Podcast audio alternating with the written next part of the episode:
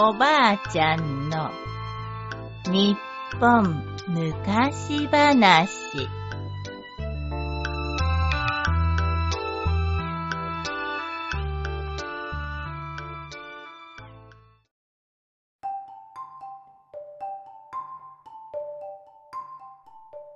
昆布会。むかしむかしあるところに男の子がいました。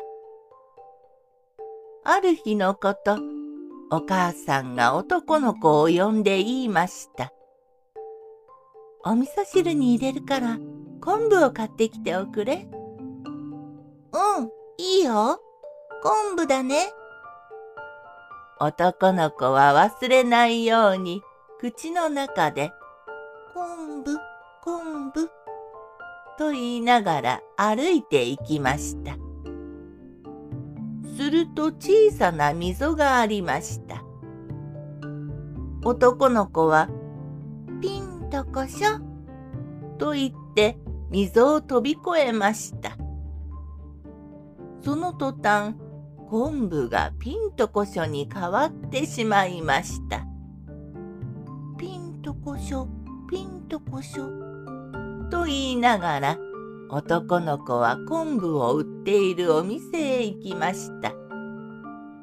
ピンとこしょをくれ？何？ピンとこしょだって？さて、そんなもの聞いたことがないな。いい子だから、もう一度お家に帰って聞いておいで。男の子はまた、ピンとこしょ、ピンとこしょ、と言いながら家へ帰ってきました。お母さん、ピンとこしょないよ。バカだね、この子は。そんなものあるわけがないだろう。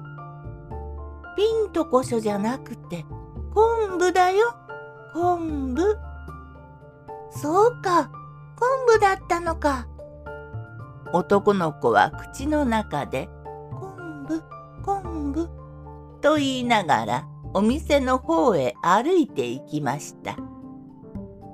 ところがまた溝を飛び越えるとき、ピンとこしょ、と言ってしまいました。ピンとこしょ、おくれ。それを聞いたお店の人は、呆れた顔で言いました。さっきも言ったが、ピンとこしょじゃわからんだろ?う男の子はまたまた、ピンとこしょ、ピンとこしょ、と言いながら家へ帰ってきました。やっぱりピンとこしょがないよ。はあ、本当にダメな子だね。昆布くらい言えなくてどうするの？お母さんは腹を立てて男の子の頭をげんこつで殴りつけました。するとポコンとたんこぶができました。昆布、昆布、昆布。さあ、行ってみな。昆布、昆布、昆布。男の子は頭のこぶを押さえながら言いました。ちゃんと言えるじゃないの。さあ、もう一度言っておいで。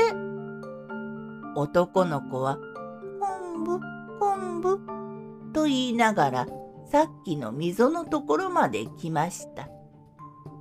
そうだ、ここを飛ぶときにピンとこしょと言うからいけないんだ。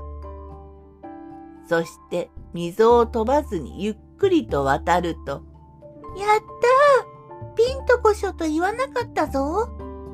と言った途端、またまた昆布がピンとこしょに変わってしまいました。ピンとこしょ、ピンとこしょ。男の子はお店にやってくると言いました。ピンとこしょをくれ。ああ、やっぱりダメだ。こっちは忙しくて、とてもお前の相手はしておれん。とっとと帰っておくれ。